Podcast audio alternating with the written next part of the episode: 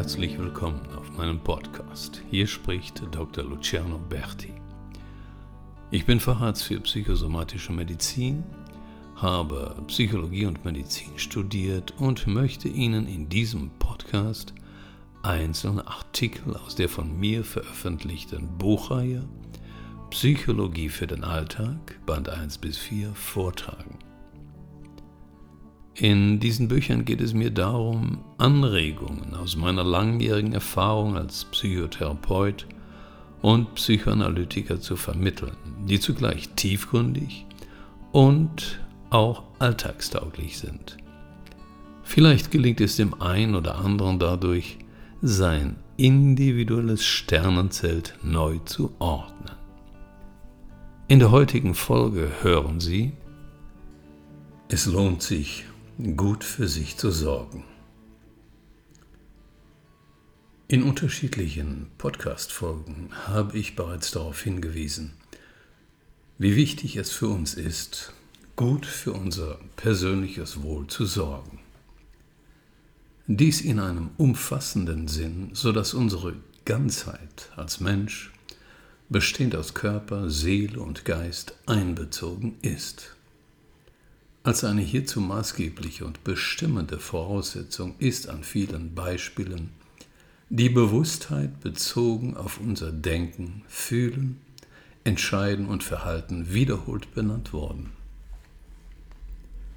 Je höher oder tiefer unsere Bewusstheit für das ist, was in uns vorgeht und uns bestimmt, umso mehr sind wir in der Lage, in einem wünschenswerten und gesunden Maß dafür zu sorgen, uns selbst und den Mitmenschen Gutes zukommen zu lassen. Lassen wir uns hingegen von unbewussten Regungen bestimmen, kann es auch bedeuten, sich den darin enthaltenen negativen, schädlichen und zerstörerischen Kräften zu überlassen. Nicht selten erkennen wir deren Stärke und Einfluss erst an den negativen Folgen welche sich dann für uns und andere einstellen. Uns irgendwelchen Automatismen oder spontan ablaufenden Reaktionsmustern zu überlassen, hat etwas durchaus Verführerisches, da es mit einer relativen Gelassenheit oder Naivität verbunden ist, welche wir als wenig anstrengend und wenig aufwendig erleben. Es bedeutet, sich einer gewissen Bequemlichkeit zu überlassen. Aus der Lebenserfahrung wissen wir jedoch, dass dies eine Gefahr in sich birgt. Solange es sich um die vertrauten Wege handelt, auf denen wir wandeln, mit uns vertrauten Beziehungen und Abläufen, könnten wir vermuten, es verhalte sich so wie mit dem Autofahren. Befahren wir vertraute Strecken, können wir das zum Großteil in einer weitgehend automatisierten Weise tun. Wir Menschen sind wie ein moderner Computer beschaffen und können routinemäßige Abläufe im Hintergrund vollziehen, während wir vordergründig, konkret und isoliert mit etwas anderem beschäftigt sind. So geschieht es zeitweise mit dem Fahren im Auto. Wir steigen in vollem Bewusstsein ein, fahren los und kommen nach einer bestimmten Zeit am vertrauten Ziel an, ohne dass wir bewusst erinnern könnten, was wir auf der Strecke alles wahrgenommen haben. In gewisser Weise ähneln solche Zustände einer Trance, aus dem lateinischen transire, mit der Bedeutung hinübergehen bzw. überschreiten. Es handelt sich somit um einen veränderten Bewusstseinszustand, in dem wir einerseits auf einen Vorgang hochgradig konzentriert sein können, bei gleichzeitiger tiefer Entspannung andererseits. Das logisch reflektierende Denken und Verstehen ist zugleich ausgeschaltet. Ebenso sind die bewusste Sinneswahrnehmung und das Gefühl der persönlichen Identität vorübergehend deutlich reduziert bzw. gar vollständig ausgeschaltet. In der Analogie gesprochen könnten wir uns in vergleichbarer Weise durch das Leben bewegen, Vielleicht gelingt es ohne größere Probleme, Pannen, Zusammenstöße und Unfälle Ziele zu erreichen. Bemühen wir die Analogie des Fahrens in einem Auto weiter, so können wir erkennen, dass es offensichtlich einen großen Unterschied macht, ob wir uns in einer weitgehend abgelegenen, idyllischen Landschaft mit wenig bis fast keinem Verkehr befinden oder aber in einer Großstadt mit einem sehr hohen Maß an unberechenbaren und auch gefährlichen Verkehrssituationen. Vergleichbar ist es mit unserem Leben entlang der sozialen Wirklichkeit, in welcher wir uns befinden.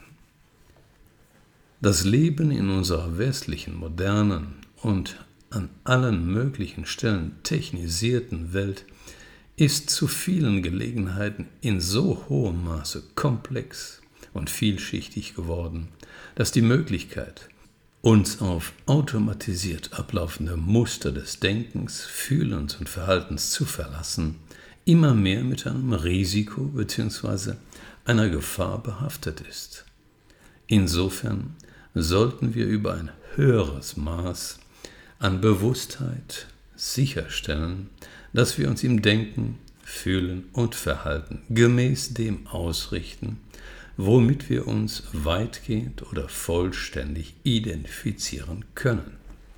Dies bedeutet behutsamer mit der in uns angelegten Bereitschaft, uns einem Trancezustand hinzugeben, umzugehen.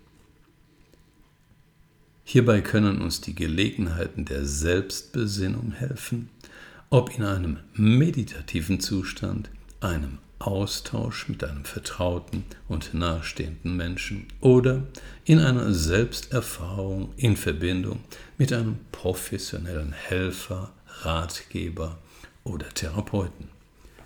Natürlich erfordern diese Formen der Konfrontation mit dem eigenen Selbst die Bereitschaft, uns selbst gegenüber und auch einem anderen gegenüber sich zu öffnen. Wobei auch hier wie an vielen anderen Stellen sozialen Miteinanders die Ehrlichkeit und Aufrichtigkeit eine notwendige Voraussetzung ist. So wie wir täglich wohl mehrfach, jedoch zumindest am Morgen in den Spiegel schauen, um zu prüfen, wie wir beschaffen sind bzw. aussehen, ob das Bild mit dem entspricht, das wir uns und auch anderen zumuten wollen, können wir es immer wieder auch bezogen auf unser ganzes Sein machen. Wir können fragen, wie wir von anderen wahrgenommen werden und erlebt werden wollen. Hier sind nicht wir selbst diejenigen, die das allein zu entscheiden haben. Es sind vor allem die anderen, die uns, so wie es der Spiegel tut, als Gegenüber sehen können. Bekommen wir Rückmeldungen, sollten wir bereit sein, sie aufzunehmen und zu prüfen, in welchem Ausmaß wir damit etwas für uns Wichtiges anfangen können. Bekommen wir keine, steht es uns frei danach zu fragen, was uns in der Folge die Gelegenheit geben kann, eine Orientierung zu erhalten. Ist es unser Anliegen bzw. liegt es uns vielleicht gar am Herzen, für unser Wohl zu sorgen, dürfen wir anerkennen, dass dies stellenweise mit großer Anstrengung, einem Einsatz von Energie und Arbeit verbunden ist. Wir sollten bereit sein, diesen Einsatz zu erbringen. Selbst wenn er stellenweise mit einem materiellen Aufwand verbunden ist, dürfen wir von einer Investition in unser Glück ausgehen, welche sich insofern immer lohnt. Wir wissen aus den unterschiedlichsten Erfahrungen und Abläufe im Leben, dass wir uns der Erkenntnis, wonach von nichts nichts kommt, nicht verschließen sollten. Es empfiehlt sich, nicht zu ermüden, stets von neuem das Notwendige zu tun, um besser, harmonischer, friedvoller und glücklicher mit uns selbst und unseren Mitmenschen zusammenzuleben. Sei die Familie davon betroffen, der Freundes- oder Bekanntenkreis, die beruflichen Beziehungen oder auch der Nachbar bzw. der Mensch auf der Straße, in der Behörde oder im Einkaufszentrum. Alle Kontakte, die sich uns im Alltag bieten, sind von dieser Einsicht und Notwendigkeit betroffen. Es lohnt sich, an allen diesen Stellen bewusst und entschieden für das eigene Wohlfühlen und das andere einzutreten. Passivität und Zurückhaltung kann uns daran hindern, in entsprechenden, herausfordernden Situationen Auswege zu finden. Selbst wenn es darum geht, Hilfe in Anspruch zu nehmen, sollten wir dies aktiv tun und nicht warten, bis jemand an unsere Tür klopft, um uns entsprechende Angebote zu unterbreiten. Nichts fällt vom Himmel. Davon sollten wir uns bestimmen lassen. Wir selbst müssen dafür sorgen. In einer Geschichte, die es in verschiedenen Variationen gibt, rettet sich ein indischer Bauer aufgrund einer massiven Überschwemmung auf das Dach seines Hauses. In Anbetracht der großen Gefahr und des Wassers, das immer höher ansteigt, beginnt er sehr innig und heftig zu beten. Er bittet Gott, ihn zu retten. Schließlich sei er immer schon ein sehr gläubiger und überzeugter Mensch gewesen, der keinen Zweifel an Gottes Existenz und seiner großen Güte sowie Gnade gehabt habe. Während er betet, kommt ein kleines Boot mit einer Familie, die ihm anbietet, einzusteigen. Nein, sagt er, er vertraue darauf, dass Gott ihn retten werde. Nach einer Weile kommt ein Floß, auf dem sich ein Mann befindet, der ihm anbietet, auf das Floß zu steigen. Nein, danke, sagt er jedoch erneut. Er wachte und vertraue darauf, dass Gott ihn retten werde.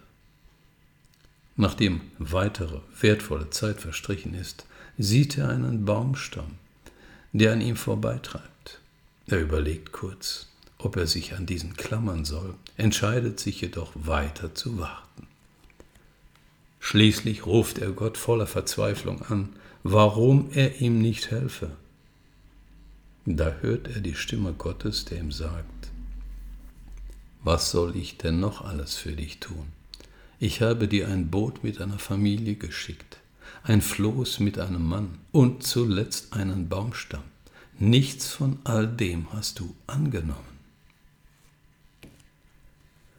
Auch für uns ist es wichtig, die Hilfe, die sich uns bietet, aktiv anzunehmen. Wir sollten erkennen, welche Gelegenheiten sich uns bieten, uns Gutes zukommen zu lassen. Manchmal ist es offensichtlich und eindeutig, andere Male ist es zunächst nicht erkennbar und nur über Umwege zu deuten. Auch in solchen Lebenssituationen werden wir umso mehr wahrnehmen, erkennen, spüren und fühlen, je bewusster wir leben. Die Intensität unserer Wahrnehmung ist die Folge einer Bewusstheit der inneren Einstellung. Dieses bewusste und intensive Sein verbindet sich mit dem Augenblick im Hier und Jetzt. Es ist die Tiefe des Erkennens und Empfindens, die uns den Weg zu einem Wohlbefinden weist. Gelingt es uns, uns diesem vertrauensvoll zu überlassen, werden wir beschenkt und werden uns glücklicher fühlen. Wenn bisher von Bewusstheit gesprochen wurde, ist damit weniger eine ausschließlich geistige Ebene angesprochen, als vielmehr eine Ebene, welche mit einer Öffnung des Herzens verbunden ist. In diesem Verständnis ist es eine Bewusstheit, die viel mehr aus dem Herzen entspringt, als aus unserer geistigen bzw. intellektuellen Haltung. Das Herz ist in vielen Traditionen als der Sitz der Emotion zu verstehen.